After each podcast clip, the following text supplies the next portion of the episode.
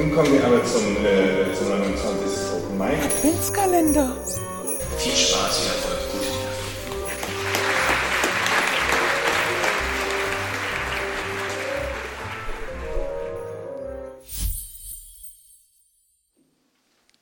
Ein Brauch drückt etwas Inneres zeichenhaft aus. Ein Brauch kann sinn- und identitätsstiftend sein, das Gemeinschaftsgefühl einer Gruppe stärken. Ein Brauch kann Außenstehende faszinierend, aber auch ausschließend wirken. Kann denen, die ihn nicht vermittelt bekommen haben, die ihn nicht ausführen, deutlich machen, dass sie nicht Teil dieser Gemeinschaft sind. Und die, die Teil der Gemeinschaft sind, vielleicht fühlen sie sich ja dennoch nicht zugehörig. So sind wir schon mitten in Brauch von Grit Krüger, einer Erzählung über Sehnsucht, über das Dazugehören wollen, über Weiblichkeit, darüber, wie ein flüchtiges Zusammenfinden und lediglich berichtete soziale Praktiken die eigene Wahrnehmung verändern können. Grit Krüger, 1989 geboren, hat Komparatistik und Filmwissenschaft in Frankfurt am Main studiert. Sie arbeitet als Presseredakteurin beim Südwestrundfunk. Und sie ist Wiederholungstäterin. 2019 war sie bereits Finalistin beim Open Mic. 2019 nahm sie am Klagenfurter Literaturkurs teil. 2020 erhielt sie das Merck-Stipendium der Darmstädter Textwerkstatt sowie das Stipendium des Förderkreises Deutscher Schriftsteller in Baden-Württemberg. Folgen Sie jetzt also Grit Krüger und ihrer Erzählerin hinaus in ein Dorf, in dem Bräuche gepflegt werden, die nicht nur für die Erzählerin rätselhaft bleiben. Danke, Annika.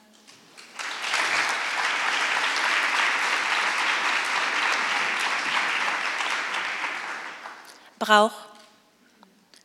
Die Frauen im Dorf, gleich da hinter dem Autobahnkreuz, sammeln die Milchzähne ihrer Kinder, die abgeschnittenen Haare und Nägel, reiben manchmal sogar den Wundschorf von den Kinderknien in Taschentücher, um ihn aufzuheben. Wenn jemand von außerhalb sie darauf anspricht, zeigen sie vielleicht das Döschen mit den Zähnen, vielleicht eine einzelne Locke weichen Kinderhaars, zusammengebunden mit einem Satinband. Alles Weitere, besonders Nägel oder Schorf, streiten sie ab. Das ist doch absurd, eklig auch. Sie fragen, wie zur Hölle man darauf käme. Meine Ex-Freundin kommt aus diesem Dorf. Sie trug ihre Haare raspelkurz.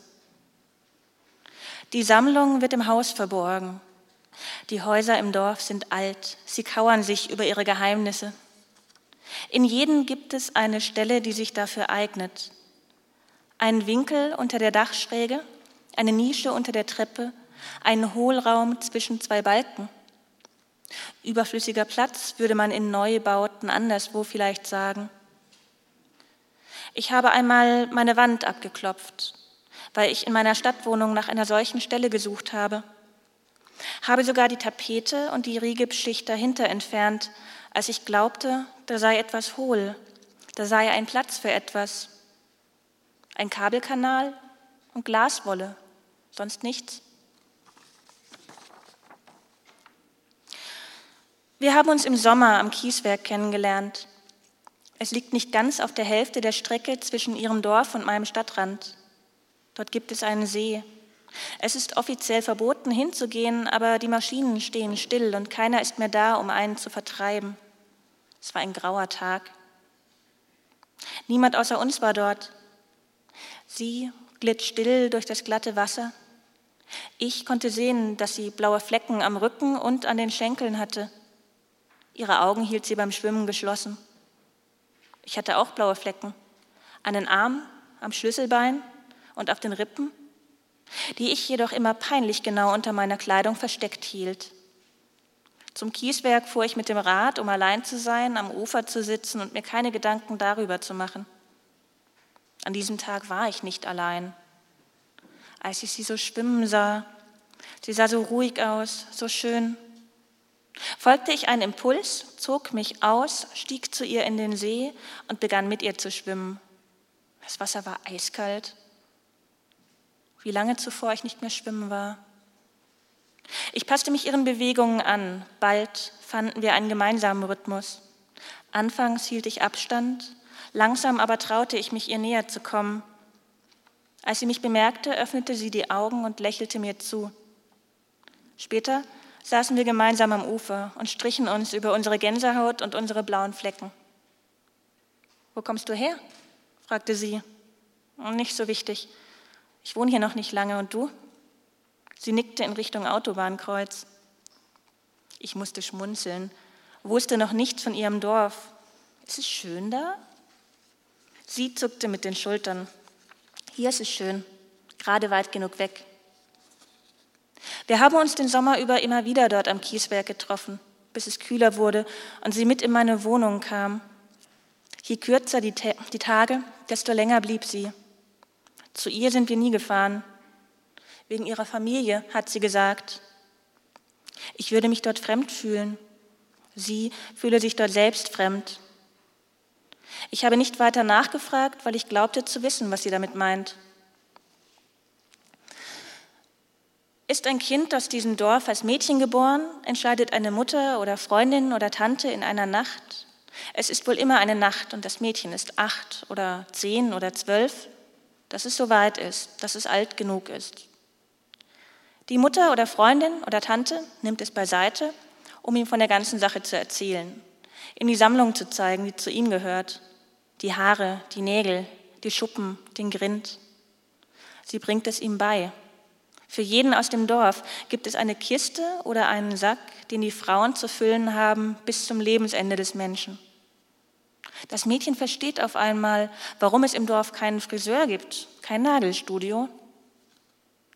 Es versteht, warum es so viele seiner alltäglichen Selbstverständlichkeiten nie in Erzählungen Fremder, im Fernsehen oder in Bildern von außerhalb wiedergefunden hat. Es versteht, warum es beobachten konnte, dass die Tante oder Mutter bei den Gesprächen mit Leuten von außerhalb manchmal plötzlich und zu laut zu lachen anfängt und abwinkt auf diese spezielle Art. Atmet auf und denkt, okay, puh, wenigstens keine Sekte, oder? Die Mutter oder Freundin oder Tante eröffnet dem Mädchen dann, dass es Verantwortung übernehmen müsse, dass es eine von ihnen sei. Verantwortung für die Kinder, auch die Ehemänner und Brüder und Freunde sammeln und auf die Sammlungen acht geben. Warum? Die Antworten unterscheiden sich. Das kann man schlecht erklären, wenn man nicht damit aufwächst. Vielleicht so, damit sie wissen, wo sie hin müssen, wenn sie tot sind. Also stell dir vor, deine Erinnerung, die setzt sich auch in deinem Körper fest. Stell dir das so vor. Wenn sich der Körper an alles erinnert, was ihm mit der Zeit widerfahren ist, in der Sammlung hast du Partikel von diesem Körper, denen eben noch nicht alles widerfahren ist, zu denen also etwas von dir zurückkehren kann. Verstehst du ungefähr? Entweder das oder was die eingeheiratete Pfarrersfrau einmal sagte. Legen wir dem Grab die Sammlung bei, kann sich die Seele aussuchen, welches Alter sie mitbringt, wenn sie zur Hölle fährt murmelte meine Ex-Freundin ins Kissen. Ich glaube, ich habe sie ziemlich erschreckt angesehen. Als sie sich zu mir herüberdrehte, lachte sie leise auf. Und deine also Sammlung, was ist damit? Sie verriet es mir nicht, aber schmiegte sich an meine Seite. Sie erzählte viel von ihrem Dorf, aber nur, wenn ihr danach war, selten, wenn ich sie dazu aufforderte.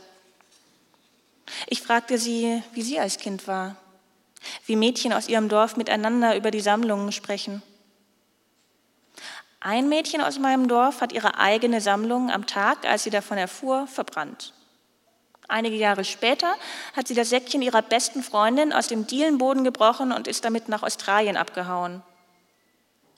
Und die Freundin? Sie zuckte mit den Schultern. Ich habe eine alte Bürste aus Plastik. Auf der Rückseite ist ein lilafarbenes Pony abgebildet. Einmal ist sie mir in die Hände gefallen, als ich aufräumte, während meine Ex-Freundin am Fenster saß und las. Wunderlich, dass dieser Gegenstand bei den vielen Umzügen immer mit mir mitgekommen ist. Ein, zwei meiner Kinderhaare waren da noch zwischen den Borsten. Blondere, feinere Haare. Ich war einmal ein Mädchen, das eine Plastikbürste hatte und das lilafarbene Ponys mochte, als es sich damit kämmte. Aber das Lila durfte nie zu dunkel sein, sonst erinnerte es mich an blaue Flecken. Diese Haare habe ich vorsichtig aus der Bürste gezupft und meiner Ex-Freundin hingehalten. Sie hat mich belustigt, gemustert und den Kopf geschüttelt. Ich habe die Haare ins Bad getragen und darüber nachgedacht, ob ein Teil von mir sich je wieder dieses Mädchen von früher aussuchen könnte. Dann habe ich sie im Waschbecken heruntergespült. Meine Oma hatte eine richtige Holztruhe für meinen Großvater im alten Kartoffelkeller. Für sich selbst einen Leinenbezug, in dem schon meine Uroma für sie gesammelt hatte. Meine Mutter, meine Schwester und ich wussten davon. Irgendwann wurde meine Oma dement. Lauter andere Sammlungen, lauter Kistchen und Säcke sind dann überall im Haus aufgetaucht und wir hatten keine Ahnung, zu wem sie gehören. Nicht einmal versteckt. Unter dem Küchentisch, im Kühlschrank, sowas.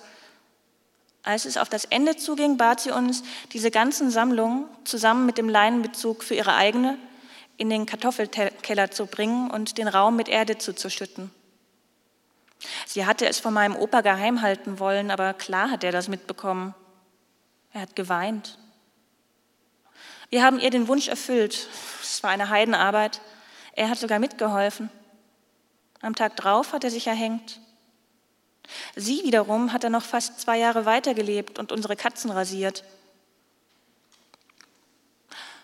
Wenn ich an meine Großmutter denke, denke ich an ihre Hände in Bewegung. Sie schrieben, strichen, beteten, packten, rieben, griffen, kneteten, knackten, zwölf bis vierzehn Stunden am Tag. Sie zeigte uns ihre Form von Zuneigung, indem sie arbeitete. Für uns kochte, wusch, für andere kochte, wusch und uns das bisschen Geld gab, das sie dadurch bekam. Auch als alles in die Brüche ging, arbeitete sie weiter. Auch als sie eigentlich nicht mehr konnte, arbeitete sie weiter. Ich habe nur ein Foto von ihr. Sie spült darauf ab. Sie hat, sie hat, die Ärmel hochgekrempelt und da sind Striemen und Flecken auf ihren Unterarmen. Man kann es nur erkennen, wenn man es weiß. Als ich gerade mit der Schule fertig war, ist sie gestorben und ich bin ausgezogen. Seither bin ich nirgendwo mehr länger als zwei Jahre geblieben. In Gesprächen weiß ich nie, was ich mit meinen Händen anfangen soll. Ich lasse sie umherflattern, schiebe sie tief in meine Taschen. Meine Ex-Freundin hatte diese Angewohnheit, meine Hand zu nehmen und abwesend über meine Fingernägel zu fahren. Ich war ihr dankbar dafür. Ihre eigenen Nägel waren abgekaut bis aufs Fleisch. Sie hat mich nie nach meiner Großmutter gefragt. Den Winter über hat meine Ex-Freundin die meiste Zeit bei mir in der Stadt verbracht. Wir haben nächtelang Filme geschaut, tagsüber gejobbt, waren abends beim Kieswerk am Ufer spazieren. Ich habe erfahren, dass sie keine Kinder möchte, aber einen Hund. Das ist für mich in Ordnung gewesen und gut. Sie hat erfahren, dass ich meine Verwandten nicht mehr gesprochen habe, seit ich ausgezogen bin und deswegen oft schlecht träume und hat mir gesagt, dass das in Ordnung sei und gut werde. Irgendwann habe ich sie gefragt, ob es nicht überflüssig sei, dass sie alle paar Tage zurückfährt in ihr Dorf, ob sie nicht einfach bleiben möchte, ob wir uns nicht eine richtige Arbeit suchen könnten. Nicht sofort, vielleicht auch nicht hier, aber irgendwann, irgendwo, zusammen. Sie hat sich in meiner kleinen Stadtwohnung umgesehen das Loch zum Kabelkanal betrachtet, die hervorquellende Glaswolle, mit den Schultern gezuckt und mir die Schläfe geküsst. In der Nacht darauf hat sie mir das Geld unter dem Versteck aus der Matratze geklaut und ist aus meinem Leben verschwunden. Ich weiß, wer hat schon noch Bargeld unter der Matratze? Das erwähne ich nur deshalb. Ich glaube, sie hat mir einen Zahn dagelassen. Hier, ich habe ihn bei mir. Da unter der Matratze habe ich ihn gefunden, wo das Geld lag. Und nicht nur das. Jedes Mal, wenn ich jetzt so ein sehr kurzes, dunkles Haar in meinem Essen oder beim Staubwischen finde, glaube ich, dass sie das ist. Anfangs habe ich natürlich nach ihr gesucht, wie verrückt. War mehrmals bei ihrem Elternhaus, so ein graues, gekauertes, aber wurde nicht reingelassen. Ich bin durch die Straßen im Dorf gestreunt, immer wieder, kein Friseur, kein Nagelstudio. Die Leute waren freundlich, verwiesen auf das Elternhaus, wenn ich nach dem Namen meiner Ex-Freundin fragte, aber halfen mir nicht dabei, eingelassen zu werden. Ich weiß noch, wie ich einmal völlig erschöpft in der Dorfbäckerei gestrandet bin. Eine Art Hefegebäck mit Mandelstiften wurde in der Auslage beworben. Die Frau im Verkauf hatte so einen müden, sanften Ausdruck im Gesicht.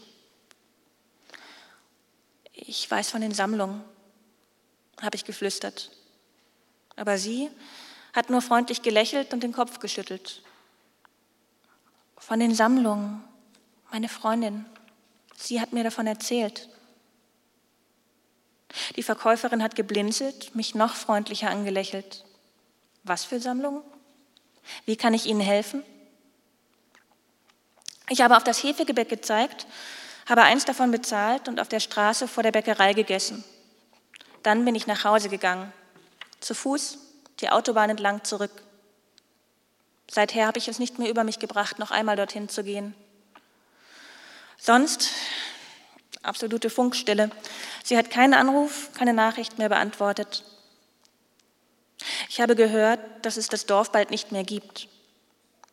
Sie haben etwas weiter draußen einen Ort für ein Atomendlager gefunden und zahlen Anwohnern aus der Umgebung gutes Geld, wenn sie ihr Grundstück verkaufen.